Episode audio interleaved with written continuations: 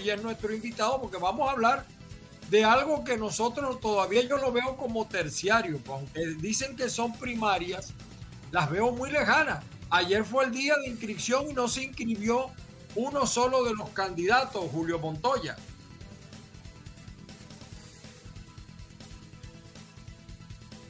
Amigos y dos colegas, porque yo ahora soy periodista otra vez, estoy grilludo.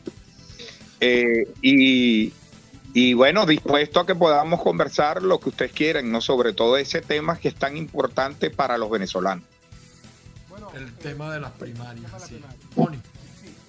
Vamos a meterle el diente de una vez, Julio. Tony, no te oigo, no te oigo. Se escucha muy bajo, Tony. Ok, déjame aquí. Ahí, ahora sí me escucha. Ahora sí. Ahora sí. Pero súbelo un poquito más. Ya lo estamos subiendo aquí. Ok, fíjate, Julio. Una de las cosas eh, que yo he comentado en estos distintos programas tiene que ver fundamentalmente con la inhabilitación de Capriles. Capriles está haciendo una campaña y él está inhabilitado por el CNE. ¿Eso es cierto? Sí, es cierto, claro que está inhabilitado. Ok, entonces vamos a, meterle el, el diente ahí. Fíjate, si él está pidiendo que las elecciones primarias sean lo más cercano a lo que son las elecciones presidenciales y por eso pide asistencia al CNE, ¿cómo se entiende que se acerque lo más cercano con las condiciones del CNE, pero en el caso de inhabilitado, en es, ahí sí no vale la condición del CNE? Tú tienes razón si lo vemos pragmáticamente, pero la situación de el reencuentro de Venezuela, la reconciliación de Venezuela, el rescate de la democracia, pasa porque resolvamos, resolvamos algunos nudos y para eso nosotros le hemos dado prioridad, por ejemplo, a la Mesa de México, hemos acompañado la iniciativa de Petro, entre otros. Es decir, yo lo que no puedo dejar es que el gobierno nos ponga el candidato, decida quién puede y quién no puede porque las inhabilitaciones parten, parten todas de una ilegalidad o de un hecho inventado o sencillamente porque le da la gana al gobierno. Yo, por ejemplo, te digo, María Corina no está inhabilitada, pero está en un limbo. A, veces no aparece en la página del CNE, otras veces sí aparece. Superlano está inhabilitado y así sucesivamente. Demos tiempo en este proceso de aquí a octubre Ah, démosles tiempo al tema México, démosles tiempo a las negociaciones y si no, le damos a la política. Definamos cuál es el liderazgo del país y una vez que decidamos el liderazgo del país, a partir de esa coyuntura empezamos a resolver. Pero entonces no pongas como, no pongas como. Modelo, modelo Varinas, por ejemplo. Ok, pero, entonces no pongas como condición, claro, no pongas como condición el tema de, del CNE. Evidentemente, esto no crea que es tan fácil para nosotros, Tony. Eh, esto es un tema muy complejo. Por, yo debería partir de lo siguiente, yo no solo estoy con Enrique, sino que soy muy cercano a Enrique, pero yo voy a apoyar y voy a alargar el forro, como decimos los maracuchos, con el candidato que salga de la primaria, sin duda alguna. Y si no es Enrique, porque no logramos levantar la inhabilitación o no logramos la negociación, obvio que iremos en la búsqueda de un candidato unitario. Yo no estoy muy angustiado por este. Las primarias van ahí, con o sin. Las primarias matan los egos, ya no depende del tipo que diga yo soy el mejor, ni del partido que diga yo soy el más grande, lo va a decidir la gente. Es decir, yo no estoy muy angustiado incluso por el resultado. Y como tengo tantos años de lucha por la democracia en Venezuela, ya yo llegué al pleno convencimiento que lo menos importante aquí es el candidato y el partido, sino el candidato unitario. Así que yo no estoy angustiado, yo lo que estoy es recorriendo, o nosotros estamos recorriendo un camino que nos permita levantar las sanciones políticas del régimen, es decir, que nos permita que no sea el gobierno quien nos escoja al candidato, pero estoy en el pragmatismo y se lo aseguro, estimados colegas, estoy en el pragmatismo total de que si no se puede, no se puede. Será el candidato que decide la gente y será el candidato con el cual podamos enfrentar al régimen. Ahora, fíjate, Julio, hemos visto, pareciera que evidentemente que el chavismo va a jugar a la división, a la desaparición de las primarias como mecanismo, es lógico, porque el juego del chavismo está claramente definido.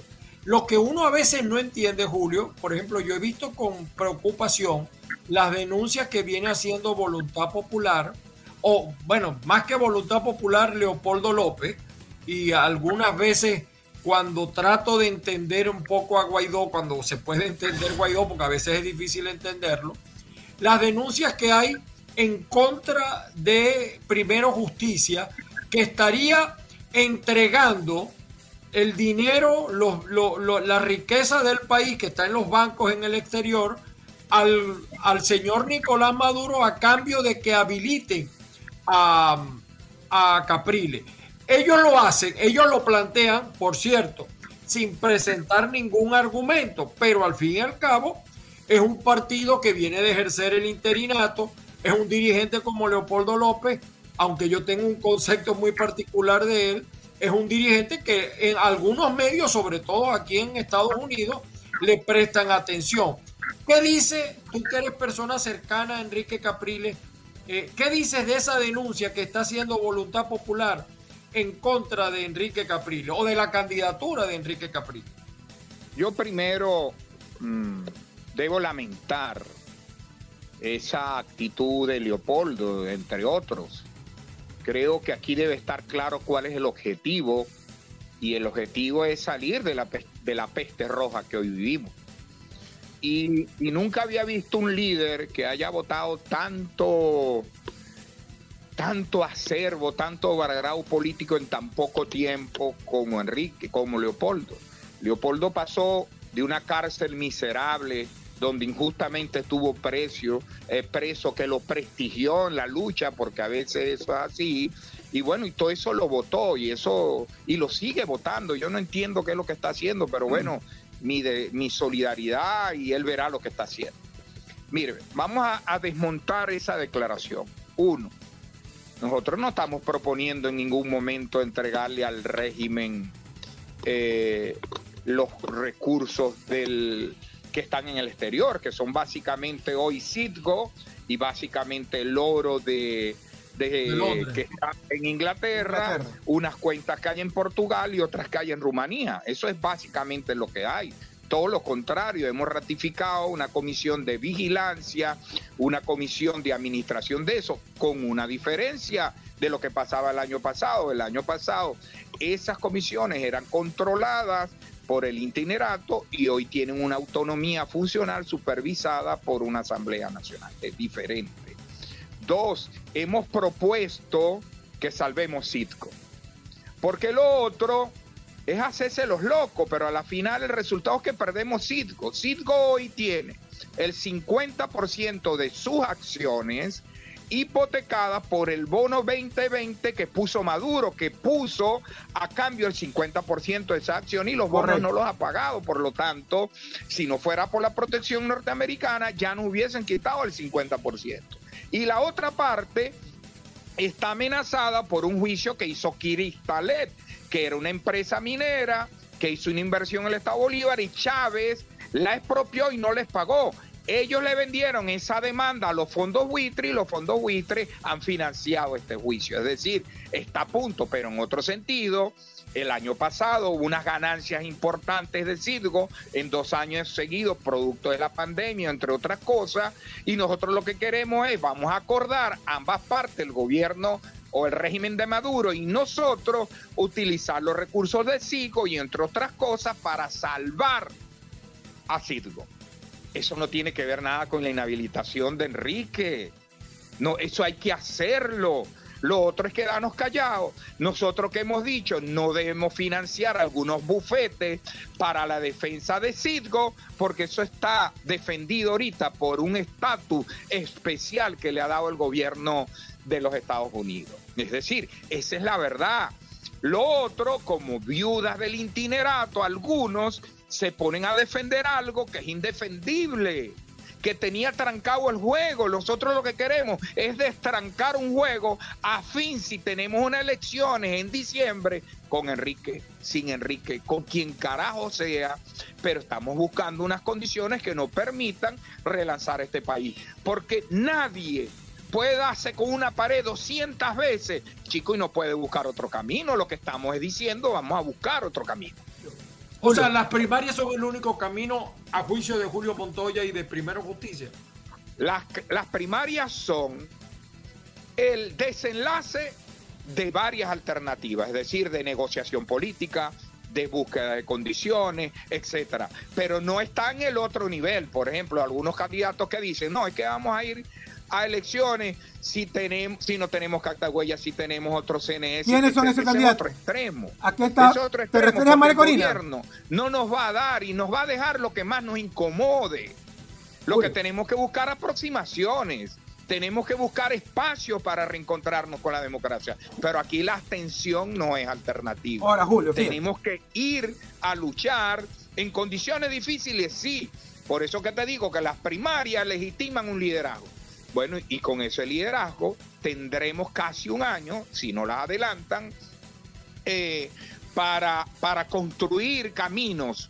Porque yo estoy seguro, por ejemplo, yo te puedo decir hoy, que yo estoy seguro que aquí no va a haber elecciones presidenciales sodas, que va a haber elecciones generales de alcaldes, de gobernadores, diputados regionales y concejales para meter a todo el mundo en la campaña y no dejar a Nicolás solo y se van a reservar la Asamblea Nacional para una posible negociación con una mayoría que hay tiene. Ese escenario va sin duda alguna entonces la oposición tendrá otros problemas. ¿Quiénes van a ser esos gobernadores? ¿Cómo lo vamos a elegir? ¿Quiénes serán esos alcaldes? ¿Cómo lo vamos a elegir? Etcétera, etcétera. El gobierno no, no la va a poner fácil. Vienen muchas cosas. Esto está apenas empezando. Julio, ¿me estás escuchando? ¿Me escucha? Total y absolutamente. Fíjate, las cosas, lo que pasa es que las cosas no se hacen desde la voluntad. Las cosas se hacen bajo, bajo otra, bajo otra consideración. Y, y tú sabes, aunque no lo sientas así, pero tú sabes que un grueso importante de la población en Venezuela siente que eh, todavía Capriles no se sabe si coagula completo para la oposición o, tiene una connivencia con el gobierno. eso lo sabes tú, aunque lo niegue. Pero un grupo importante de la población piensa eso. Ahora yo te pregunto, si en algún momento se le levanta la inhabilitación a Capriles y no se le levanta a María Corina Machado, ¿Cuál debe ser la actitud de ustedes? Bueno, yo creo que la, negociación política debe ser que se la levanten a todos. Pero ¿qué pasa si en el momento, bueno, porque, porque un escenario, bueno, pero pero ese escenario es válido, asegurando previamente algo. Claro. Yo no coincido contigo, eso no lo dicen las encuestas, porque es muy fácil decir cómo vamos a tener aliado a Caprile al régimen si estuvo en contra del itinerato, sí está inhabilitado, sí cada vez que salen lo golpean, sí Diosdado dice de él cualquier cantidad de mentiras todos los días. Es una extraña forma de ser aliado del régimen. Yo mientras yo puedo ver a otros dirigentes haciéndole caritas al gobierno, Por ejemplo, y yo no me atrevería a decir eso. Pero segundo, eh, María Corina que insisto, está en una cosa, un limbo, que no está inhabilitada, pero la sacan del rey cuando le da la gana. Ojalá María Corina sea candidata. Yo no me quisiera ver un escenario en este momento de una primaria sin María Corina. Creo que el liderazgo de María Corina sobre un sector amplio de la población está claro. Nosotros no podemos ir a unas primarias sin María Corina.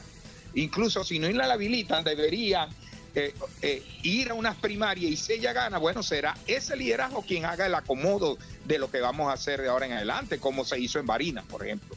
Pero las primarias tienen que ir con los candidatos que proponen los partidos. Luego, teniendo un resultado, definimos la estrategia. Ahora, eh, en ese escenario, fíjate cómo ciertamente lo que dice Julio es válido. María Corina no está inhabilitada, pero mientras no aparezca en la Gaceta de la Contraloría, el efecto es el mismo. Eso lo hemos explicado varias veces. No es lo mismo, pero es igual. Sí, exacto. No es lo mismo, pero a los, efectos, a, los, efectos es lo mismo. Y ya de eso tenemos experiencia, porque se lo hicieron a Manuel Rosales en el 2017 para las primarias de escoger el candidato a gobernador.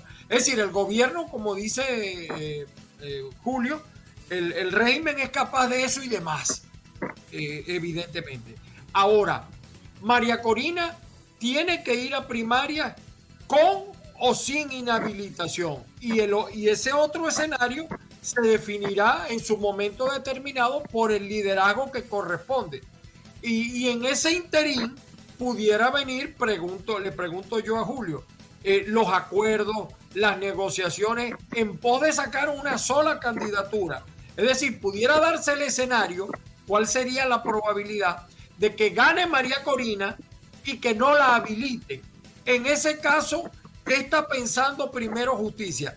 Gana María Corina las primarias, un supuesto negado, por supuesto, por la gente que la adversa internamente, y no puede ser candidata. ¿Qué, ¿Qué haría, qué plantearía en ese momento la gente de Primero Justicia? Que vamos a decir es el que eh, la pelea está entre esos dos, o María Corina o Enrique Capriles. Pero yo te voy a decir la misma pregunta, pero bajo otro tenor. Gane quien gane la primaria y no esté habilitado, o el gobierno no la habilite, el eje de la construcción de la unidad nacional y la estrategia debe ser dirigida por esa persona. Así de sencillo. ¿Cómo eh, debe ser de como pasó exactamente en Barina. Fue bajo el eje superlano que se construyó todo un proceso de unidad y se fue aquí, se fue allá, hasta que llegamos a uno que le gustó al gobierno, porque eso realmente es así, que creyó que podía derrotar. Yo como estoy seguro que cualquier candidato de la Unidad Nacional va a derrotar a, la, peste roja, estoy seguro que vamos a poder lograr un acuerdo. Ahora, estamos trabajando para que ese escenario no sea así, pero lo que te digo es que la primaria legitima un liderazgo y ese liderazgo debe conducir mínimo la negociación. Pero es que yo voy más allá y se lo digo y lo voy a asomar en los próximos días. Hay un factor que nos puede unir más, que es que declaremos al candidato que salga de las primarias un presidente de la transición. Es decir, aquella persona que busque los mecanismos para una transición en Venezuela, para reformar eh, el Estado para reformar, devolver la bicameralidad al Congreso, eh, garantizar la separación de los poderes y elección de los poderes de acuerdo a la Constitución, eh, devolver FIDES, devolver la descentralización, que no vaya a reelección y de pronto sea un periodo menor de cuatro años. De manera que la presión la vamos quitando. Ay, por cierto, lo más importante, y sea un gobierno de unidad nacional. Si nosotros pusiéramos la teoría los caballos adelante y la carreta atrás, esta unidad incluso fuese más fácil y las primarias fuesen más fáciles. Es decir, a quien, aquel candidato que salga de la primaria sea el presidente de la transición con un compromiso de devolver la descentralización, con un compromiso de devolver el Estado federal en Venezuela y con un compromiso de gobernar de un máximo de cuatro años. Eso ayudaría también y calmaría calmaría mucho que lo que viven es pensando si no soy yo, no es nadie, y eso nos permite devolverle a Venezuela oxígeno que necesitamos. Bueno, estás, pretendiendo humanizar a Robocop, algo así, hermano. Porque, porque... No, tienes razón, pero alguien tiene que decirlo. No, no, y, y, yo te felicito por algo, ¿no? Porque de la transición han hablado mucho, pero es la primera persona que nos define en, blanco y términos correcto, correcto. dónde puede empezar la transición. Fíjate que yo se le escuchaba a César Pérez, a Eduardo Fernández, a Delsa, pero ninguno me lo había definido de esa manera, por lo menos en términos prácticos. Por eso felicito a Julio, porque ahora empiezo a entender otro escenario, otro escenario que pudiera estar planteado, Tony. Julio, fíjate, eh, todo indica que las primarias se van a hacer, ¿verdad?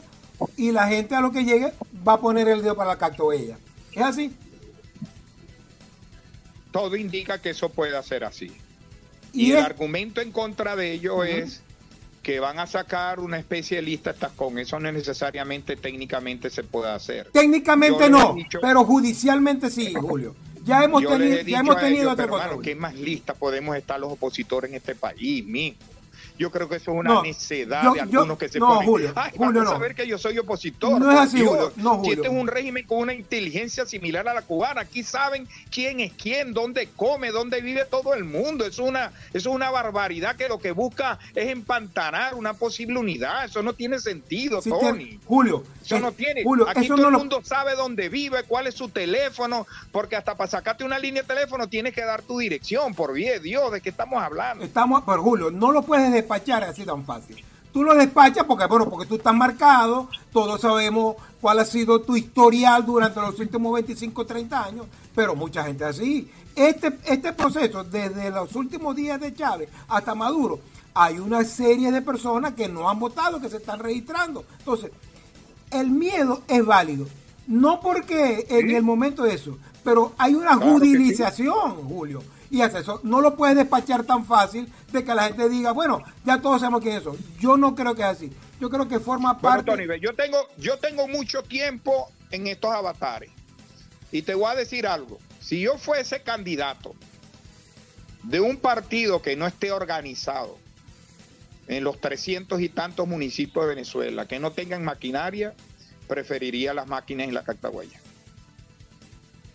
Yo creo, sí, eh, o sea, tú lo que estás planteando es que el Cactagüeya de alguna manera puede ayudar o coadyuvar a gente que no tiene representación en todas las mesas, porque en las primarias son un proceso interno que requieren de gran apoyo, además de financiamiento, por supuesto. Y quizá en ese, eh, Tony y yo lo hemos conversado otras veces, eh, las cactagüeyas pudieran incluso favorecer a, a María Corina que presuntamente, por ejemplo, en el caso del Zulia, eh, va a ser un poco difícil cuesta arriba, en el caso de, de Barina, en el caso del propio Caracas, eh, Miranda, es decir, donde ella pudiera tener algunas eh, debilidades, teóricamente hablando, ¿no? Teóricamente hablando, porque pudiera haber otro escenario, pero eso es absolutamente válido. Ahora, el problema es que ustedes están planteando la primaria, según el análisis que tú hiciste del camino a la transición, las primarias bajo ese punto de vista pudieran ser, eh, vamos a decir, ahora el, gobierno el, gobierno que lo sabe, cuando yo digo gobierno, algunos me corrigen, ilegal y legítimo, pero es el gobierno que tenemos en Venezuela, régimen. Yo no creo que Maduro sea dictador porque para mí le queda grande el nombre de dictador a Nicolás porque ni seguridad hay en el país. Pero el, eh, es decir, el chavismo pudiera ahora alertarse aún más eh, para esta elección bajo la premisa de que el que gane las primarias va a presidir la transición. Pero, déjame, yo, yo creo que sí, debe ser así, pero te voy a decir algo, la posición nuestra formal es aceptar lo que diga la comisión de primaria. Y si eliminar las cactagüeyas y eliminar todo lo que piden ayuda que hagamos nuestra primaria, que así sea. La prioridad es la primaria. Nuestra posición formal es si se tiraron al piso, están rompiendo las ventanas para que no haya cactagüeyas, pues quiten las cactagüeyas, hermano. Y hagamos las elecciones como quieran, manual totalmente. Eso para nosotros ahí tenemos bien claro esto, para nosotros lo principal es la primaria, que se den y que se realicen y debemos de resolver todos los temas que nos lleven a eso. Yo no tengo duda, mira, te lo adelanto, que la represión del gobierno no va, no va a ser solo para quien saque la primaria, va a comenzar este año. Va a comenzar este mismo año, la va a aumentar, va a seguir persiguiendo, va a presionar, va a enviar gente de ellos para que vayan al tribunal, como ya de hecho lo hicieron con uno, para buscar y legalizar la primaria. Van a inhabilitar gente de la comisión de primaria. Esto va a ser una ruta difícil. ¿Y quién dijo que iba a ser fácil? Nadie. Todo el que se meta en esto sabe que vamos a transitar un gobierno que tiene el 18% de popularidad, que sabe que va a perder las elecciones, pero que sabe también ganar elecciones. Julio, y va a intentar hacerlo. Y entonces lo va a hacer de todas maneras bien, un camino muy duro. ¿Qué es lo que yo le pido a los, al liderazgo opositor? Que sean dueños de lo que callan, porque para que no sean esclavos de lo que dicen, hermano. Que a María Corina le diría que la quiero, la aprecio, mi amiga en el Parlamento, que no rompan tantas ventanas, porque pues es difícil pegar esos vidrios, que se calme, tiene buenos números, tiene grandes posibilidades a Enrique Caprile que siga caminando, que, que se dedique a ser candidato y no monte otra agenda. así a cada uno de ellos, a Leopoldo López, que, que si no puede venir al país porque lo entendemos, porque está perseguido, que nos ayude, porque cada vez que dice una vainita como que mete un torpedo muy duro aquí. Entonces, yo creo que aquí hay que pensar no en si no soy yo, que no sea nadie, por Dios. Por Dios, ese no puede ser el pensamiento. Es que no bastan 23 años. En este momento, la, refinería de Amuey acaba de explotar técnicamente. No hay gasolina. De, craqueo liquidadas. En el Zulia, por ejemplo, que, que yo soy uno de los más críticos por el silencio cómplice. Chico, el municipio Catatumbo tiene, ya va a cumplir dos años inundado. No sirve la Machica Escolón, no sirve la Panamericana, no sirve la que va para la Guajira. Se acaba de caer hoy, hace dos horas, la Lara Zulia, en varios tramos. Los hospitales no sirven y eso es una realidad en todo el país. Entonces nosotros vamos a seguir pensando en el interés de mi partido o de mi candidato. No, chico, ya basta, hermano. Por eso es que digo yo que mientras el liderazgo de este país diga, lo importante es la primaria, no mi candidato y no, no, mi partido, nos acercaremos. Mientras digamos, el que viene va a trabajar para reformar el Estado, para un gobierno de unidad nacional, para devolver el federalismo, empiezan a bajar las agüitas, pero eh, esa teoría de que si no soy yo, pero, nadie es odio.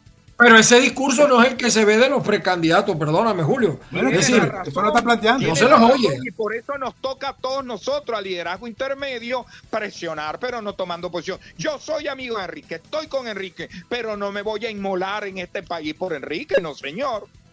No, señor, para mí más, más importante la libertad de Venezuela, más importante la unidad de Venezuela que Enrique Capril. Julio. Pero lo que le estoy diciendo al resto es que piensen igual.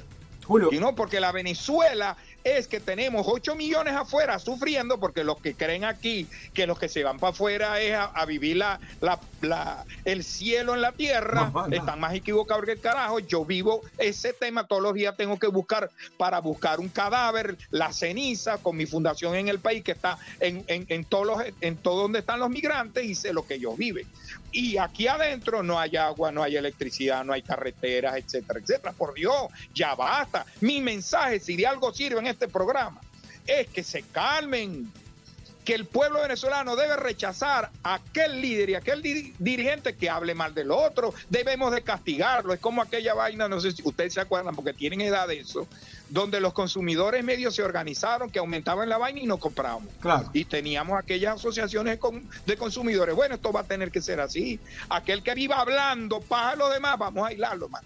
Vamos a aislarlo y vamos al camino de las primarias. Nos tenemos que despedir, Ángel, nos quedan apenas dos o tres minutos.